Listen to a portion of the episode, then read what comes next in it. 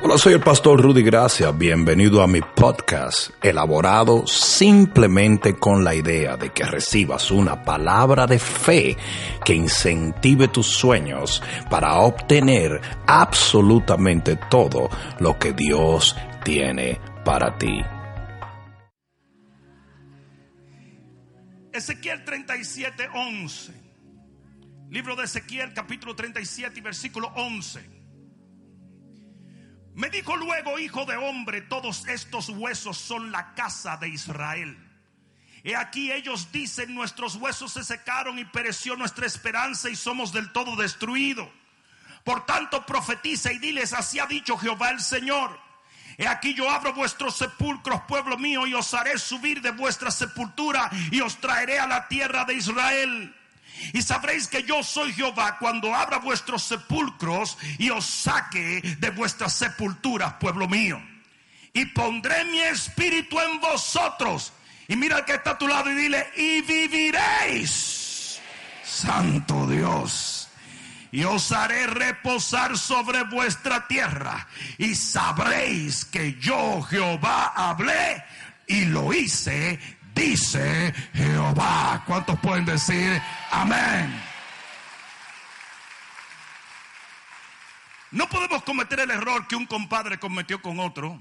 Cuando fueron al cine, el compadre lo invita, vamos a ver una película y de repente sale el león de la Metro Golden Mayer. Y el, el compadre le dice, vámonos que ya yo vi esta. La Biblia dice que la palabra de Dios es vida está viva, es eficaz. Y lo que está vivo crece, cambia de forma, se llena de fuerza. ¿Cuántos pueden decir amén? Solo lo que está muerto desaparece, pero lo vivo sigue adelante. No sé si me están entendiendo. Por lo tanto, la palabra de Dios que tiene la vida del Espíritu. Tú puedes leer una escritura 25 veces y el Señor te da 25 diferentes cosas de ella. Lo maravilloso es que todas producen fe, producen unción, producen bendición, producen esperanza. Alguien debió decir amén. Yo he tocado este pasaje en otras veces, pero lo que voy a tratar hoy es el poder de la esperanza. Pon la mano en tu corazón y di, Padre, en el nombre de Jesús, quiero vivir por ti, para ti y en ti. Amén. Dale el mejor aplauso que le hayas dado al Señor. Vamos que se oiga en el cielo. Siéntate un momento. Sin duda alguna, este es uno de los pasajes bíblicos más poderosos y hermosos de las escrituras. ¿Sí o no? Y es por esa riqueza espiritual que tiene este pasaje que podemos abordarlo una y otra vez y Dios siempre nos va a hablar algo poderoso de allí. Yo voy a pretender contestar una pregunta que se me hace en toda nación bajo el cielo cuando yo llego. Ustedes saben que cuando uno llega y uno tiene cierta autoridad en el cuerpo de Cristo, la gente siempre va a correr y te va a hacer preguntas interesantes. Hay una pregunta en común que se me hace a mí donde quiera que llego. Y es esta. ¿Y qué es lo que pasa con la iglesia cristiana? ¿Qué es lo que está pasando, pastor? ¿Qué es este tollo y toda esta locura y todo este desajuste que hay en los cristianos? Como ven a uno con cierta autoridad, le pregunta esto, le preguntan esto donde quiera que uno va. Y yo hoy voy a contestarte esa pregunta. Te la voy a contestar bien simple. La iglesia de Cristo se ha llenado de muerte porque ha perecido la esperanza. Hoy yo vengo a decirte, la esperanza tiene poder de levantarte, de abrirte puertas, de darte un nuevo comienzo. ¿Hay alguno aquí que esté entendiendo la palabra? Aquí mismo en el versículo 11 dice que el pueblo reconocía nuestra esperanza, murió. Y cuando ellos reconocen esto, ellos se sienten totalmente destruidos. ¿Qué es la esperanza? La esperanza es algo que tiene como esencia la fe. escucha esto. Hay una diferencia marcada entre la esperanza y la fe, a pesar de que ambas tienen la misma fibra y funcionan en conjunto. La fe es del corazón, la esperanza es del alma. La fe es lo creo, la esperanza es lo espero. La fe es Dios ya lo hizo, la esperanza es porque lo hizo, lo estoy esperando. ¿Cuántos dicen amén? En Hebreos 11, en la definición de la fe, vemos a la esperanza y a la fe junta cuando dice, fe es la certeza de lo que se espera y la convicción de lo que no se ve. ¿Qué es certeza? Fe. ¿Qué es lo que se espera? Esperanza. Cuando usted tiene esperanza, tiene fe. Cuando tiene fe, tiene esperanza. Y la Biblia dice, esta es la victoria que ha vencido al mundo nuestra. Sin fe sin esperanza. Es imposible. Dile que está a tu lado. Él dijo que era imposible. Es imposible tener victoria y yo no sé tú, pero yo he venido a esta generación a tener victoria, a conquistar, a poseer, a vivir una vida de victoria. El Señor nunca te llamó a un reino de victoria para que vivieras como un perdedor. Ah, ah se van a quedar como que no. Aquí va, le voy a dar rewind. El Señor nunca te llamó a un reino de victoria para que vivieras como un perdedor. La Biblia dice que la senda de los justos es como la luz de la aurora, que va en aumento, en aumento, en aumento. Más gracia, más favor, más fe, más unción, más viene, más, más, más, más, hasta que el día de perfección llega. Aleluya. Aleluya. El enemigo vino a robar, a matar, a destruir. Pero el Señor vino para que tengas vida y vida en abundancia. La palabra vida allí es Zoe, que quiere decir la vida de Dios. En el cielo no hay estrés. En el cielo no hay depresión. En el cielo no hay escasez. En el cielo no hay enfermedad. La vida de Dios es una vida de victoria. Él es el victorioso de Israel. Él es el victorioso y así quiere que su pueblo viva. Cuando la esperanza perece, perece el pueblo. De acuerdo al diccionario, esperanza es el sentir el deseo o la expectativa de algo que ha de suceder. Aspiración, sueño, anhelo, hambre, deseo. Es el enfoque invariable de que algo maravilloso tomará lugar en tu vida. Es optimismo, promesa, seguridad, seguridad, confianza. Y escucha esta definición del diccionario. Fe fe. ¿Qué es la esperanza? Es ese sueño que te hace levantarte en la mañana. Es ese impulso que te hace hacer un negocio sabiendo que Dios lo va a prosperar. Es eso que te lleva a la rodilla y te pone a orar sabiendo que la respuesta está en camino. Esperanza es creer que el maná lloverá del cielo, el agua brotará de la roca y el Señor caminará en la nube en medio de su pueblo. Esperanza es creer que toda enfermedad puede ser sanada, todo dolor puede ser curado, todo problema puede ser resuelto. Aleluya, aleluya. Es por eso que la fe y la esperanza son el motor de avance. Aleluya. Mírale la cara al que está a tu lado. Si te pela los dientes, tiene esperanza. Aunque sean dos dientes, nada más, no importa.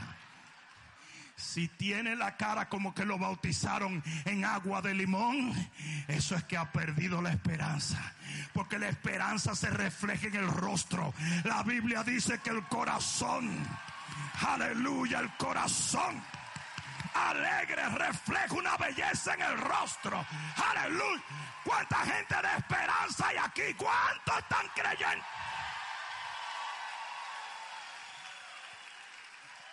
La esperanza te dice, será mejor. Va a ser mejor. El mañana tuyo es mejor que tu ayer. La semana que viene será de bendición. Este diciembre lo va a cerrar en gloria. Este nuevo año lo va a abrir bendecido. Tu hijo se va a sanar. Tu esposo va a conseguir el trabajo. El matrimonio se va a restaurar. Tu vida va a ser llena, llena, llena, llena, llena, llena de la gloria de Dios. ¡Uh! ¡Aleluya! ¡Aleluya! ¡Aleluya! Aleluya. Aleluya. Aleluya. Eso es esperanza. Yo dije, eso es esperanza. Eso es esperanza. Eso es esperanza. Santo Dios. Uh. Mm. Mm. Mm. De acuerdo a Ezequiel 37, ¿qué es lo que pasa cuando la esperanza muere? Cuando un pueblo llamado a vivir por, en y para la esperanza, pierde la esperanza. De acuerdo a Ezequiel, capítulo 37, lo primero es que el vigor desaparece, la fuerza desaparece. El que estaba fuerte ahora es débil. El que estaba en pie ahora está tirado al suelo. ¿Alguien está entendiendo esto? No vida. Parecen muertos en vida. ¿Cuántos de ustedes han visto los Walking Dead en la iglesia?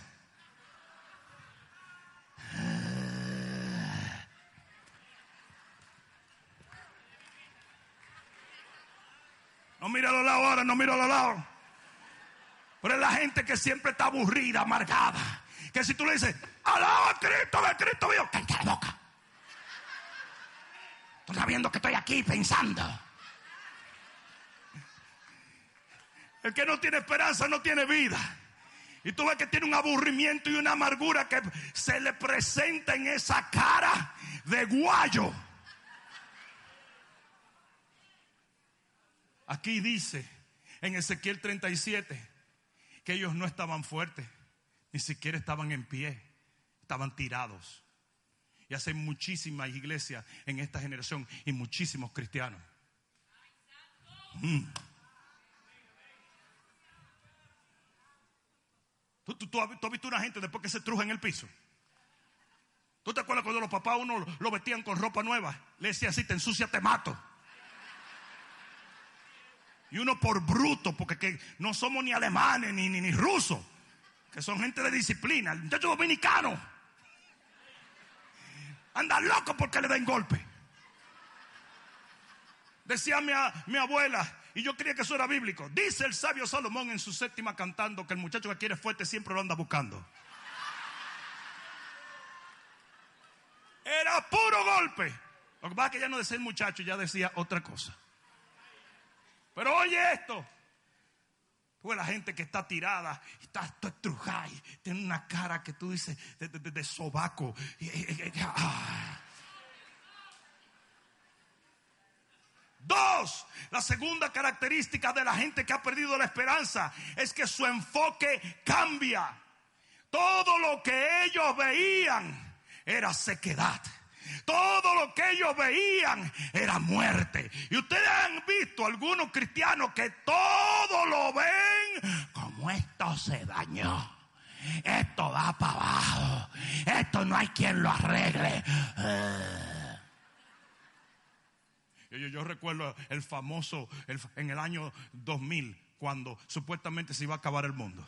nunca me voy a olvidar eso como 27 pastores vinieron a decirme, oye, eh, Pastor Rudy, podemos dar un seminario de cómo estar protegido para el Y2K. Le dije, yo es loco que tú estás. Esos tipos andaban comprando salchicha y lata de sardina, que porque todo se iba a acabar. Yo no sé si ustedes saben lo que yo hice. Estábamos en un edificio en Pembroke Road y yo dije a las 12 en punto. Le dije a Armando Ortega, tú vas y bajas la electricidad. ¿Ok? Vamos a gozar hoy. A las once y pico teníamos una fiesta como es nuestra costumbre. ¡Eh, eh! Y empiezan todo el mundo como a pegársele al pastor, tú sabes. Porque dicen, este es el más santo de todos, donde él vaya yo voy. Y yo estoy diciendo, pero ¿y qué? Y en el revoluta todo el mundo rodeándome, señores. Eh, eh, eh. Y yo gozando. Muchachos, ah, cuando se va acercando las 12, supuestamente todo se iba a acabar, los aviones se iban a estrellar, el diablo iba a aparecer, las suegras iban a sobrevivir, el holocausto iba a... Perdonen que esas cosas le salen a uno de aquí adentro. Muchachos, llegó el gran momento. Faltan 10 segundos. No se rían que ustedes estaban ahí. 10, 9. Y todo el mundo pegadito de mí. Ya me están como apretando. 8, 7, 6, 5. Y las hermanas, mujer evangélica de 30 años. ¿de qué? Presinándose. tres, dos, uno. Y Armando te hace, ¡fua! Yo jamás me imaginé eso. Me cayeron arriba todo. Y yo estoy tratando de gritarle al mando, sube el switch que me van a matar. Me cayó una doña como de 300 libras arriba. Llegó un momento en que yo me preocupé porque yo dije, si viene el rapto, yo no me voy a elevar porque esta señora me tiene agarrado aquí. Me tiraron al suelo y todo el mundo arriba de mí. Y yo gritando sin aire con, la doña arriba de mi estómago. ¡Armando! Y él no me está oyendo porque que el escándalo es demasiado grande. Demasiado. Es el apocalipsis de los zombies.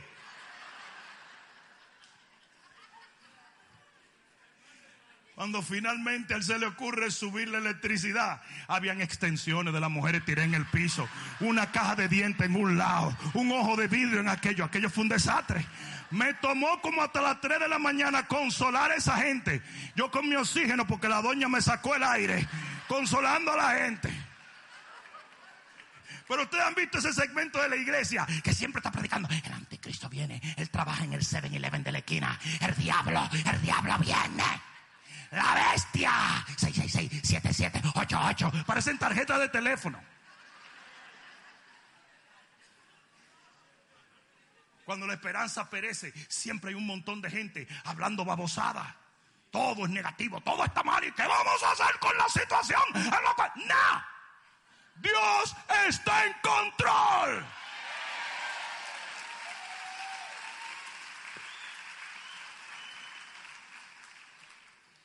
La tercera cosa cuando se pierde la esperanza, de acuerdo a Ezequiel 37, es el habla. Lo que se dice cambia. El pueblo estaba hablando, somos destruidos. Y hoy en día hay mucha gente que no ha entendido que así como tú hables a los oídos de Dios, así hará Él contigo. Ellos comenzaron así, estamos destruidos, estamos destruidos porque de lo que está lleno el corazón habla la boca. Y cuando el corazón no está minado de fe y de esperanza, el corazón comienza a escupir y a vomitar basura. Ustedes saben una de las mejores definiciones de temor, fe en el diablo. Usted o tiene fe en Dios o tiene fe en el diablo. Si tiene fe en Dios vive en victoria, si tiene fe en el diablo vive en temor.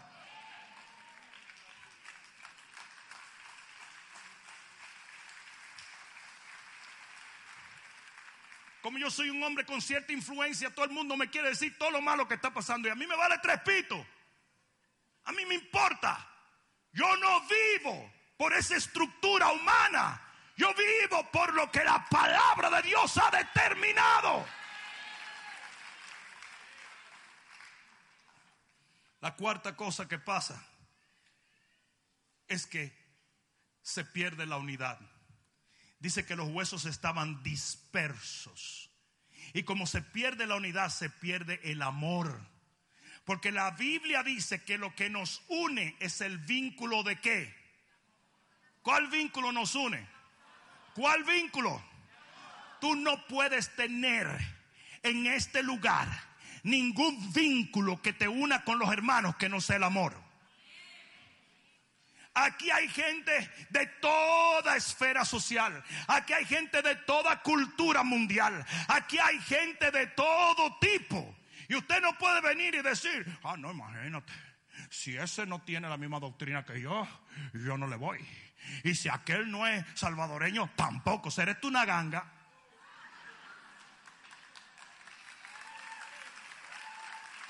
¿Será esto los salvatrucha? No, y que sea aquello. Y que sea... No, no, no, no, no. Aquí hay de toda gente, de todo tipo. Hay uno un poquito más religiosito, como lo que me están criticando ahora, y le criticaban los zapatos hace un rato a Marco. ¿Mm? Marco, yo vi una doña de que oren por esos zapatos, están brillando mucho, oren. oren.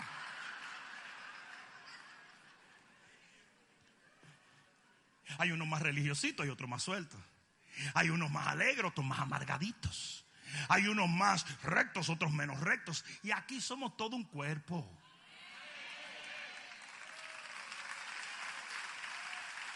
Pero tú sabes lo que pasa cuando tú no tienes esperanza, que tú te desunes, porque te contaminas.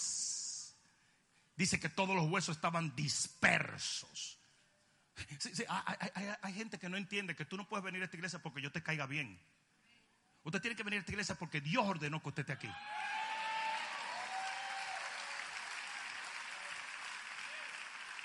Como los dos caníbales que estaban comiendo. Dos caníbales estaban comiendo y uno le dijo al otro, tu suegra me cae mal. Y él dijo, cómete las papitas solamente. Bien. Ah, son revelaciones heavy, Marco. Eso no es así.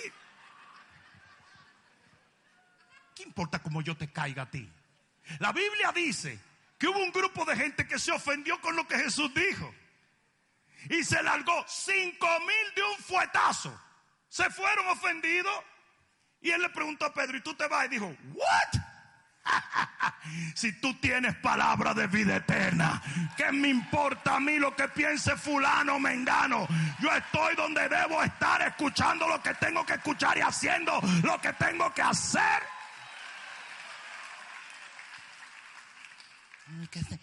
Mira, para mucha gente, ¿verdad? Para mucha gente yo grito mucho. Para otros grito poco porque se están quedando soldos. Para uno soy muy blanco porque hay más negro que yo. Y para otro soy muy negro. ¿no? Para uno soy esto, pues. ¿Y quién te dijo a ti que esto era ministerio a la carta? ¿Desde cuándo tú piensas que yo voy a ser hecho a la imagen y a la semejanza tuya? Yo soy quien yo soy, quien Dios me asignó ser.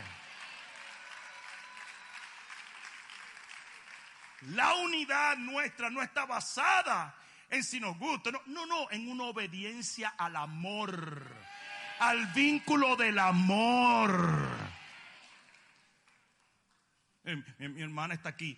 Los dos nacimos de una misma familia y nos criamos en una misma familia y nos convertimos en una misma iglesia.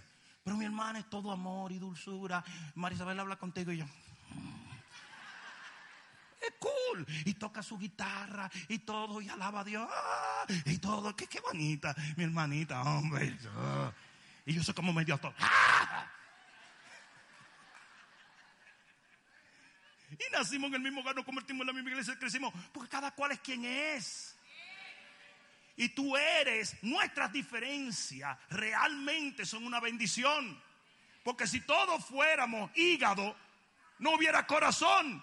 Si todos fuéramos corazón, no hubiera riñones. Ya no quiero ser riñón. ¿Y quién te dijo que el riñón escoge lo que escoge? ¿Mm? Entonces, ellos estaban dispersos porque cuando tú no tienes esperanza, tú tampoco tienes comunión con la gente.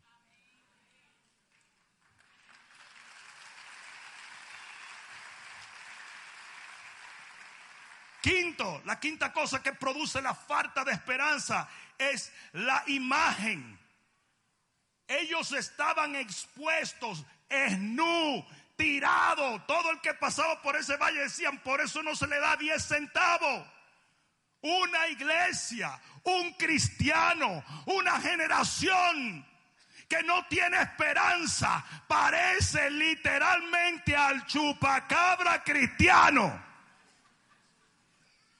No hay una cosa más burda, seca y fea que un cristiano sin esperanza. Y tú lo ves con su cara así.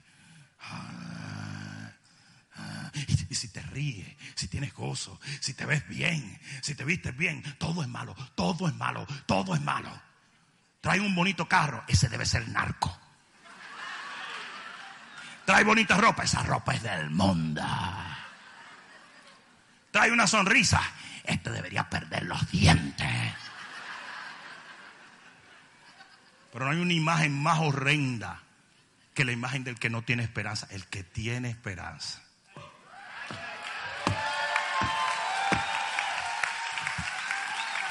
Dice que el corazón alegre hermosea el rostro. No sé si me están entendiendo. Y el que anda lleno de fe y de esperanza, tú lo ves que anda así con su sonrisa, aunque nada más le queden dos dientes. Anda gozando, anda feliz, anda, oye, yo me quiero ver mejor, yo quiero vivir mejor, yo quiero, sí, sí, sí o no. Qué horrible cuando el mundo mira a la iglesia y tanto feo, maltratado, esguañingado, esbielado, totirado. Yo sé que algunos están buscando la concordancia de encontrar esas palabras bíblicas. Expuestos, vulnerables, desnudos. Así nos ve el enemigo, así nos ve la gente. Si nadie entra a esta iglesia y dice, pero qué, qué, qué porquería de iglesia. ¿Mm? ¿Ah? No, es una iglesia que ha aprendido a esperar en Dios.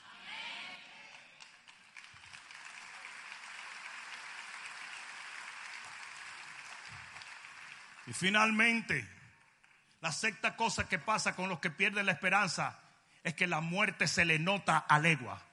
Quiere decir que se meten en todo tipo de pecado. ¿Por qué? Porque como no encuentras la satisfacción que viene de tener una relación y un sueño para con Dios, entonces comienzas a buscar placeres inmundos. Ah, ahora si no dijeron que... Ah. Ah, estoy bajando la avenida de algunos que se quedaron callados, aunque sea para disimular. Día, amén, eso es verdad, pastor. Y tú ves que todo el que no tiene sueños, todo el que no tiene esperanza, todo el que no tiene una visión de futuro, siempre cae en el pecado. Porque anda buscando la satisfacción que viene por el placer momentáneo, porque no tiene ningún sueño futuro.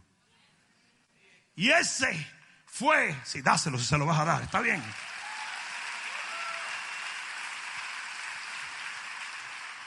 Ahora, aquí es donde vienen los heavy duty funky Robbie Wow.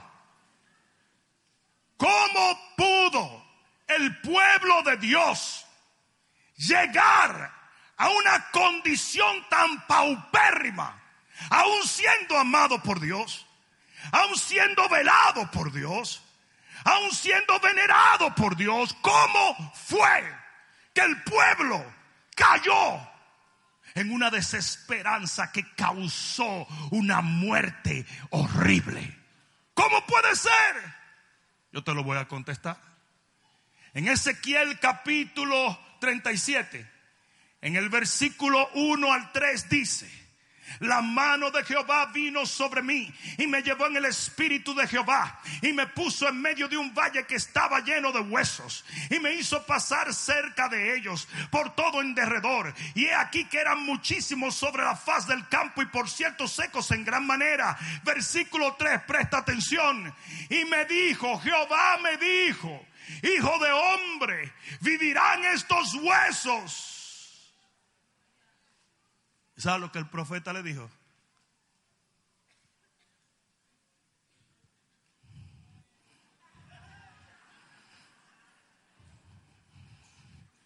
¿Sabe lo que él le dijo en dominicano? Si Dios quiere. Este es el profeta de Jehová. Este es el hombre ungido de Jehová.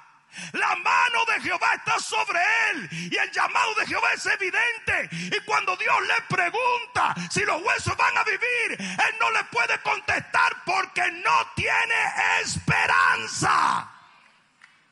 Y ustedes saben por qué hay iglesias que han perdido la esperanza. Porque sus profetas no tienen esperanza.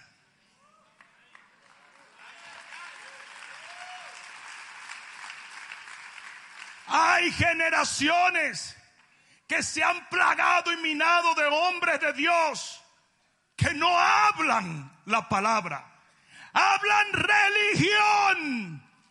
Lo que yo aprendí en las asambleas, lo que yo pienso, lo que me enseñó la primera iglesia pentecostal de Jurumucú de los Palotes, lo que dice mi denominación. Y cuando eso sucede, usted está matando el pueblo. La Biblia dice que la predicación de la ley es muerte. ¿Y sabe lo que se predica mucho hoy? Ley, juicio, condenación. Y gracias a las redes sociales, crítica, persecución. Y la iglesia de hoy, la iglesia moderna, la iglesia en la cual vivimos, es un producto de profetas que no tienen esperanza. Y por cuanto no tienen esperanza, no hablan esperanza. Y por cuanto no hablan esperanza, no forman a nadie en esperanza. Y por cuanto no forman a nadie en esperanza, la iglesia se sigue secando, se sigue muriendo, sigue haciendo lo que no debe hacer, creyendo lo que no debe creer.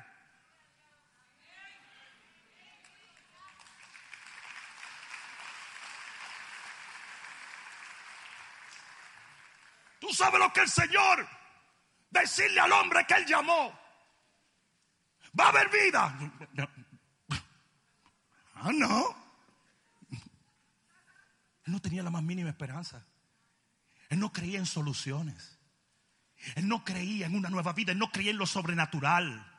Él no creía que podía haber un nuevo comienzo. Él no creía en el favor de Dios. Él no creía en ese momento en la gracia divina. Y por eso el pueblo estaba como estaba. Pastor Rudy, ¿qué tú quieres decir? ¿Que la iglesia está como está por los pastores? Sí.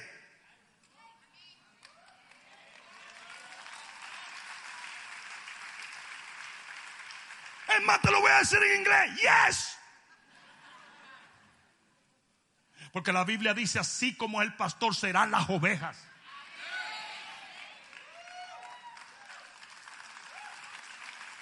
Los micrófonos y las plataformas por mucho tiempo han estado en manos de mutiladores del cuerpo. Gente que vive una ley. Gente que, que tiene un dogma de ley y no de favor. Ellos no hablan vida, ellos hablan muerte condenación, persecución. Y la iglesia muriendo porque la Biblia dice, hay hombres cuyas palabras son como golpes de espada, pero la lengua del sabio es medicina. Un hombre con unción que tiene el mensaje erróneo mata en vez de dar vida. Yo voy a dejar que ustedes disiernan eso porque veo a dos o tres gente asustado. Él no tenía esperanza. El pueblo estaba lleno de inseguridades, de palabras de muerte, afectados por lo que, no, no, por lo que creen, sino por lo que veían. Ese hombre había visto tanta muerte porque era un círculo vicioso. Él había visto tanta muerte que todo lo que creía era muerte. Los predicadores predicando en contra de la vida. El pueblo juzgando la, gente murmurando y persiguiendo. Y mientras más muerte predican los predicadores, más muerte está la iglesia y más muerte hablan y más muerte dicen. Y es una cadena de muerte.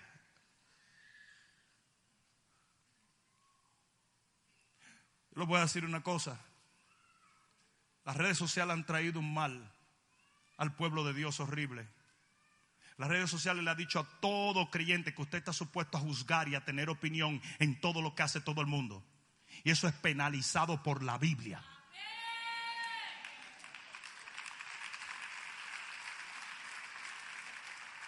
Usted anda juzgando a todo el mundo. ¿Quién le dijo a usted que Dios le dio el derecho? Porque usted tenía una cuenta de Facebook El cielo te dio un derecho para usted llamar falsos profetas a uno, criticar a otro y perseguir a otros.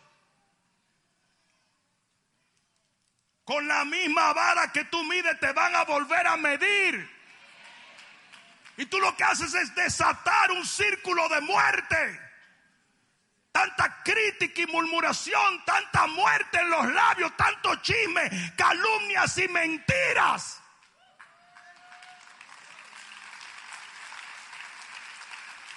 Y los predicadores tienen que subir a los púlpitos y matar, y tirar, y matar, y matar, tratando de corregir a un pueblo que disfruta la muerte. Y se vuelve en un círculo negativo. Todo es negativo. Todo es negativo. Todo produce muerte.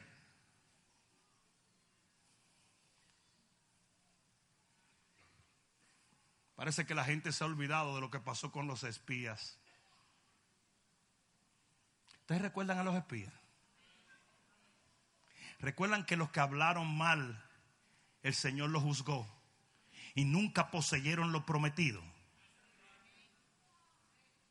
Parece que la gente se ha olvidado de los amigos de Job. Recuerdan que los amigos de Job fueron juzgados y enfermados por hablar lo incorrecto. La gente se ha olvidado de Miriam, que por hablar y criticar a Moisés le cayó lepra.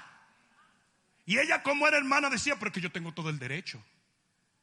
Dice que Moisés se casó con una mujer cusita. No era cusita linda, cusita, no. Una mujer cusita era una mujer etíope, era una negrita. Y lo que pasaba con Miriam, que ella era racista, la primera del Ku Klux Klan hebreo.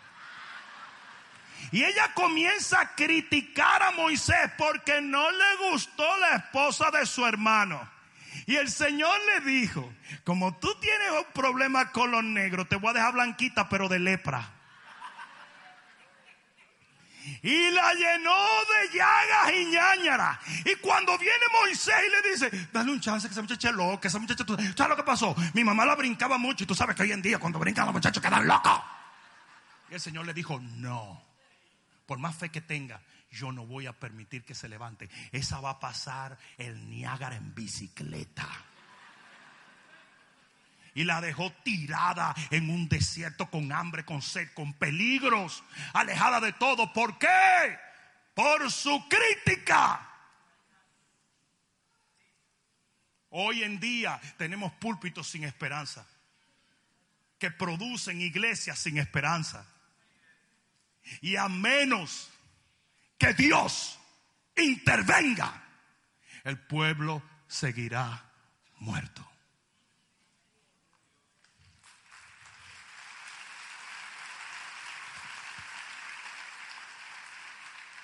Ah, yo te dije que lo mejor venía ahora, ¿verdad que sí? Amárrate los cinturones y mira que el asiento delante tenga la bolsa de aire en lugar. Porque esto va a ser impactante. En el momento en que Dios intervino, cinco cosas nuevas acontecieron y todo lo que era muerte pasó a ser vida y lo que era debilidad pasó a ser fortaleza y lo que era vulnerabilidad se sanó. Yo no sé a quién yo vine a hablarle hoy, pero hoy Dios está hablando un nuevo pueblo. Aleluya. Y de repente Dios se tuvo un cara a cara con el profeta. Y eso es lo que se necesita. Lo que se necesita es que los hombres de Dios vuelvan a buscar el rostro de Dios. Lo que se necesita son cara a cara con aquel que nos llamó, nos ungió, nos apartó. Cinco cosas sucedieron cuando Dios confronta la falta de esperanza del hombre de Dios. Porque Dios no confrontó al pueblo, confrontó al responsable. Y los responsables de esto somos nosotros los pastores.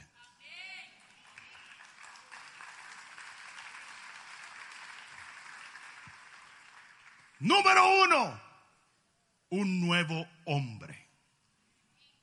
Dios hace de ese profeta un hombre nuevo. ¿Sabes lo que dijo el profeta? profeticé como me fue mandado. Ustedes saben cómo es que hay que profetizar, como Dios ordena.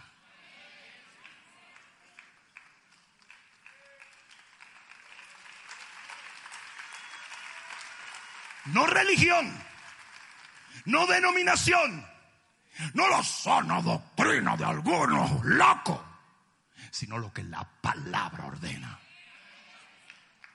Lo que la palabra ordena. Sí, ¿cuál es el problema? Que por ejemplo Marcos es diferente. Es una persona distinta, su ministerio es distinto, su asignación es distinta, su estilo es distinto, su predicación es distinta. Pero siempre hay cuatro locos. Que eso usted no puede ser distinto. Usted tiene que ser como somos nosotros, porque nosotros somos lo bueno, tú eres el malo. Babosadas.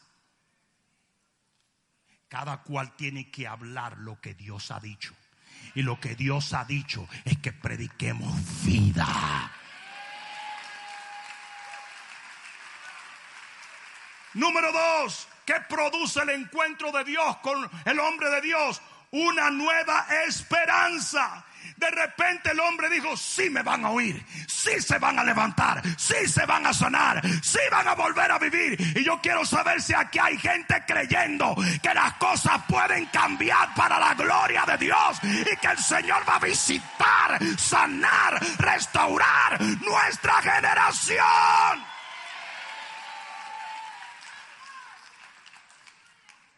Yo estoy camino en unos meses a estar en la famosa vigilia de Caracas. Literalmente miles y miles de personas vienen. ¿Ustedes creen que yo pudiera pararme en ese púlpito? Delante de una nación en necesidad de un mover de Dios, hablar condenación y babosadas.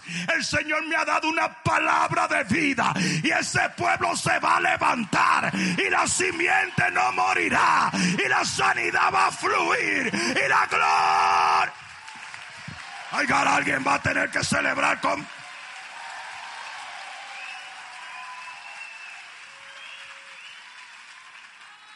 Aleluya. ¿Sabe lo que me escribió uno de esos?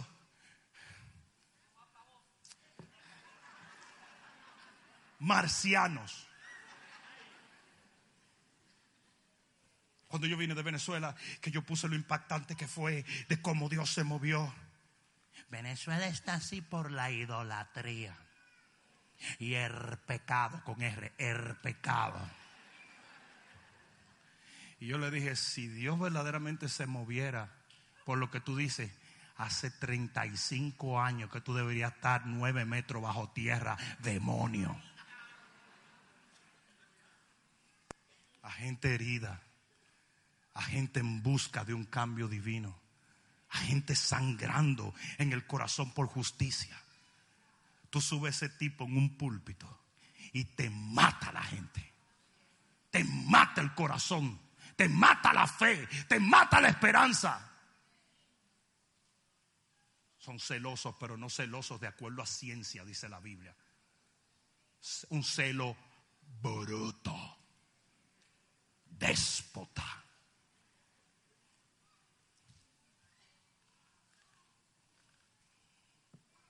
La tercera cosa que produce la intervención de Dios con este hombre es que produce un nuevo mensaje. Y de repente el hombre comienza a decir, la piel va a subir la desnudez se va a cubrir, la vida va a caer, el que esté muerto se va a levantar, el que no ha podido hacer va a hacer. Oh, hay alguno aquí que entienda que hemos sido llamados a predicar la palabra de Dios y la palabra de Dios es viva y eficaz. Usted tiene que traer vida, usted tiene que predicar vida, usted tiene que profetizar vida y vida verá. Alguien dio un grito de gloria. Aleluya. Aleluya. Aleluya. Todo el mundo llegaba donde Jesús predicaba. Todo el mundo llegaba porque Él le daba esperanza, perdón, gracia, favor, fe. Nosotros hemos sido llamados una palabra, a predicar una llamada, una palabra a reconciliación y fe. Nadie, tiene el derecho de llamar inmundo lo que Dios ha limpiado.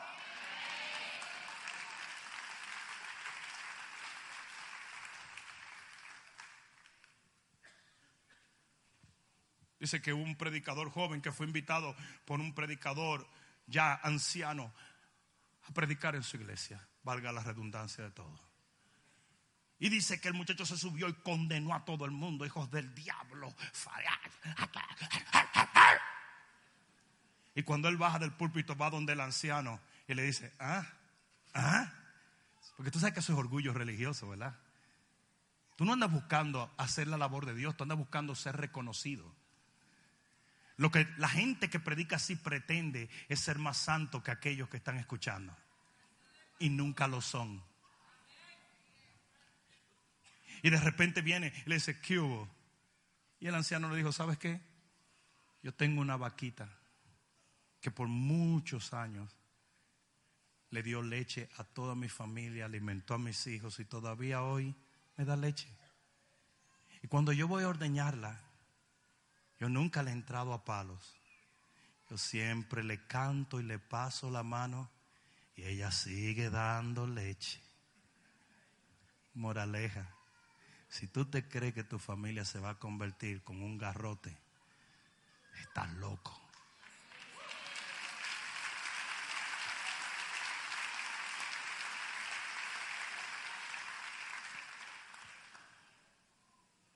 La cuarta cosa una nueva autoridad.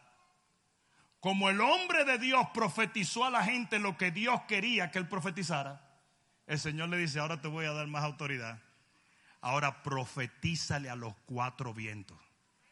Ustedes saben por qué hay pastores que trascienden su congregación por la obediencia de predicarle a esa congregación. Yo comencé predicando en un apartamentito.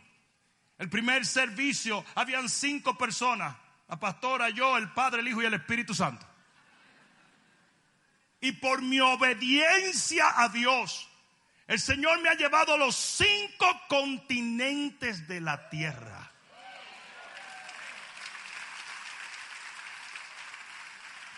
El hombre de Dios que obedece a Dios en lo poco, que le es fiel a Dios en lo poco, Dios lo pone en lo mucho. Y le dio una nueva autoridad. Le dijo, ah, le profetizaste a los huesos. Ahora profetiza al espíritu. Te voy a dejar que le hables a mi espíritu. Y le digas lo que quieres. Le dijo al espíritu, sopla. Y el espíritu sopló.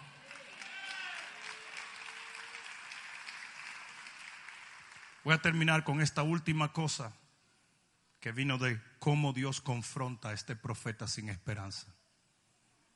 La última cosa después de Dios lo hizo un nuevo hombre, Dios lo hizo, le dio una nueva esperanza, le dio un nuevo mensaje, le dio una nueva autoridad, es que Dios le dio un nuevo pueblo. Porque mira lo que dice la Biblia.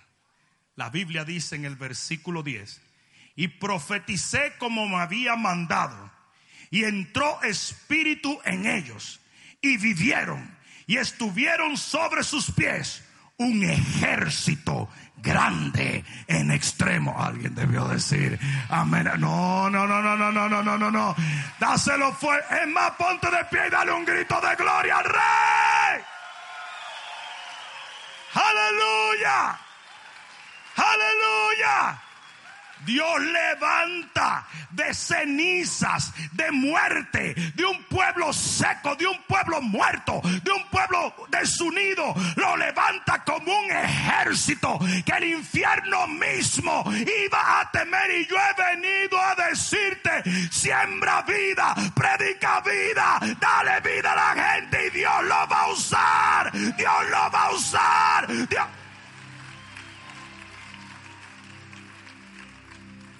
Aleluya. Aleluya. Este era un pueblo inservible para Dios. El enemigo había tenido literalmente vacaciones con este pueblo. Se había entretenido, lo tenía tirado, atormentado. Pero en el momento en que alguien se levanta y comienza a hablar vida, vida obtuvo de ellos. Iglesia de Cristo, tienes que parar de juzgar. Tienes que parar de perseguir. Tienes que parar de condenar. Tienes que parar de producir muerte con tus labios. El Señor ha amarrado tu vida a tu lengua. Y tú estás construyendo una vida de muerte cuando hablas lo indebido.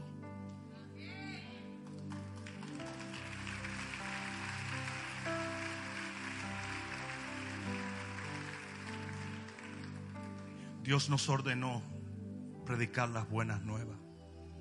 Dios nos ha dado el ministerio de la reconciliación. Dios nos dio la revelación de su favor, de su gracia y de su bondad para que no condenásemos a nadie. Porque la misma gracia con la cual te alcanzó el Señor es la gracia que tú tienes que brindarle a los demás.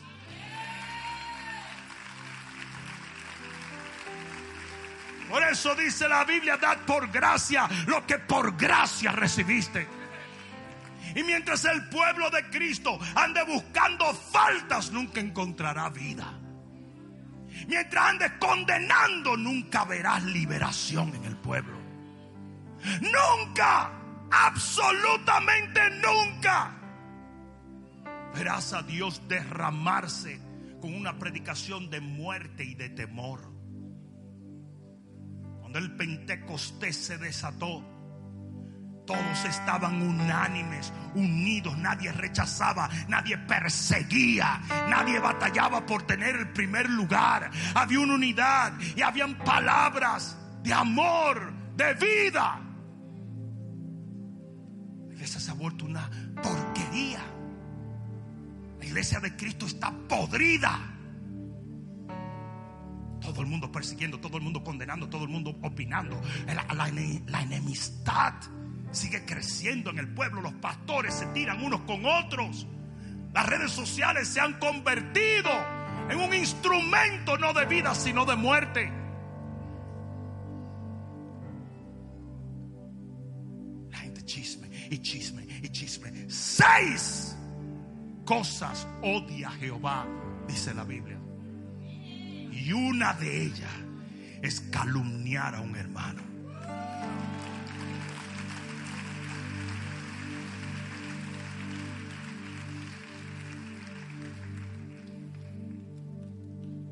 Pueblo permaneció muerto hasta que el Señor logró a alguien que se levantara con esperanza y fe a sembrar esperanza y fe.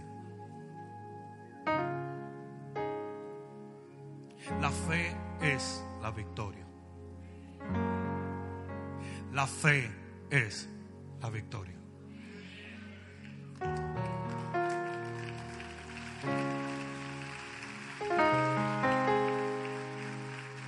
¿Quiénes son llamados a sembrar la fe? Nosotros. Pero antes de sembrarla, tenemos que abrazarla.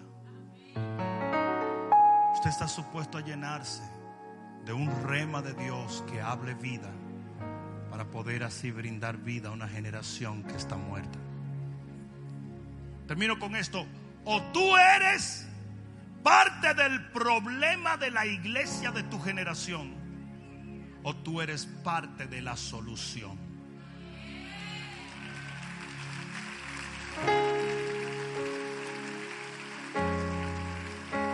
Y eso lo escoges tú.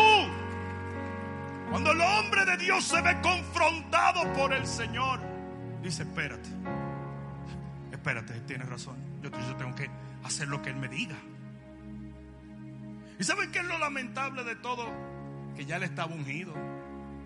Dice que la mano de Dios estaba sobre él. Dice que él escuchaba a Dios, pero tenía las palabras erróneas. Tenía el mensaje erróneo. Las palabras son semillas. Nunca esperes cosechar plátano si usted anda sembrando mango. Lo que tú siembras con esto es lo que tú cosechas.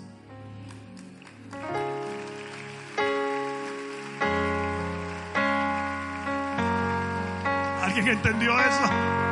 Acércate un momento. Aleluya. Aleluya. Acércate, acércate, acércate. Levanta tus manos. Levanta tus manos.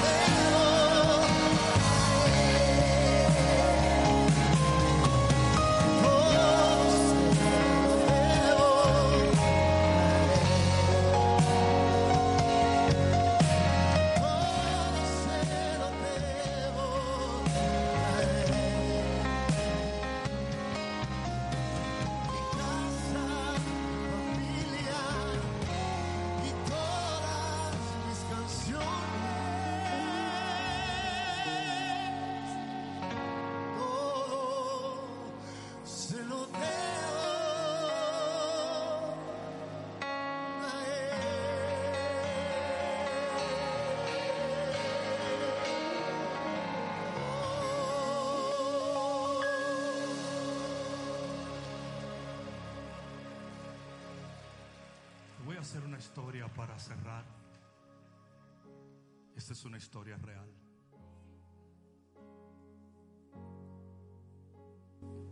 Una mujer comenzó una relación con un hombre muchos años atrás. Esa, esa relación, perdón, fue deteriorándose a tal extremo que ese hombre llegó en momentos hasta abusar a esa mujer. La mujer huye del hombre, se pierde. Para darse cuenta un tiempo después que llevaba una criatura en su vientre de ese hombre.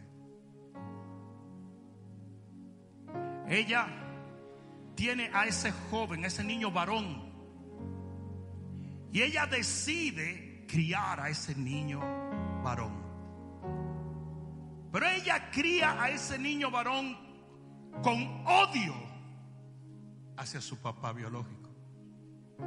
Todo lo que ella le decía era que era el peor hombre del mundo. Un hombre horrendo, un hombre horrible. A todo esto el hombre nunca supo que tuvo una criatura. Y cuando el joven crece, el joven se va a estudiar a la universidad. Y estudiando en la universidad, él hace amistad buscando un papá con uno de los profesores de la universidad. El profesor nunca se había casado, nunca había tenido hijos. Y literalmente apadrina a este joven. Ellos pasaban tiempos maravillosos, él lo ayudaba con sus asignaciones, él le abrió oportunidades, él lo ayudaba hasta económicamente. Hasta que un día el joven le dice al profesor, profesor, tienes que conocer a mi mamá.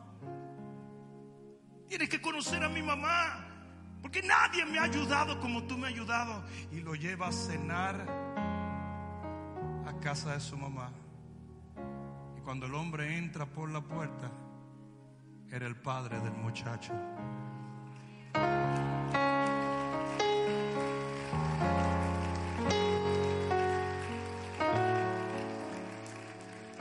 El joven le dijo, mamá, ¿por qué siempre me dijiste que era el peor hombre del mundo? Si hoy yo lo considero el mejor.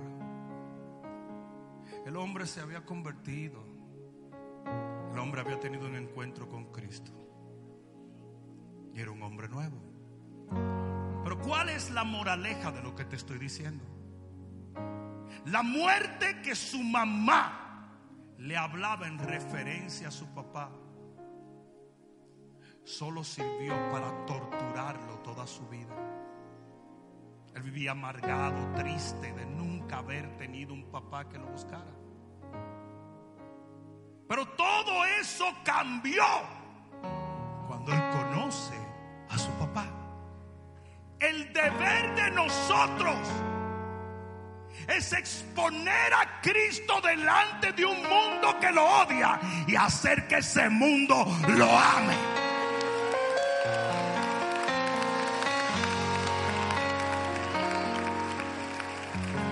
Usted tiene que dejar de desfigurar la imagen de Cristo.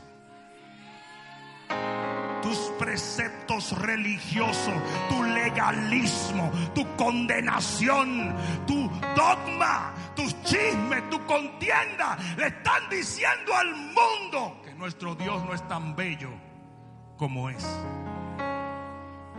Usted está llamado a hablar vida. Usted está llamado a hablar aceptación. Usted está llamado a hablar amor.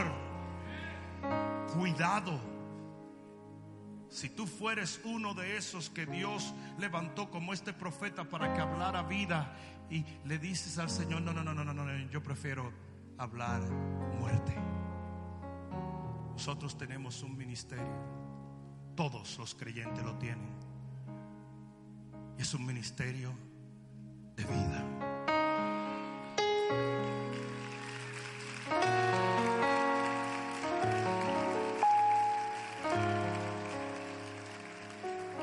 Cristo será tan hermoso para el mundo como nosotros que lo conocemos lo presentemos.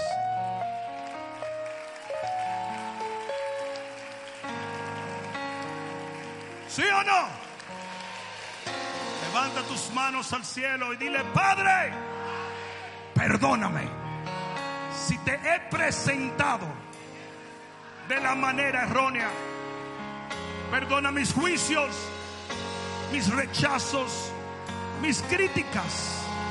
En el nombre de Jesús, limpia mi corazón, limpia mi lengua, lléname de la esperanza que produce vida aquellos que están secos. En el nombre de Jesús, hoy me presento delante de ti, implorando misericordia para poder brindar misericordia al mundo. En el nombre de Jesús, amén, amén, amén.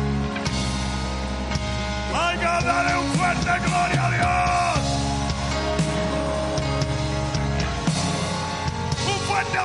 Espero que esta palabra cale profundamente en tu alma y que se convierta en pasos de fe que te permitan llegar al destino que nuestro Señor ha trazado delante de ti y de los tuyos. Dios te bendiga.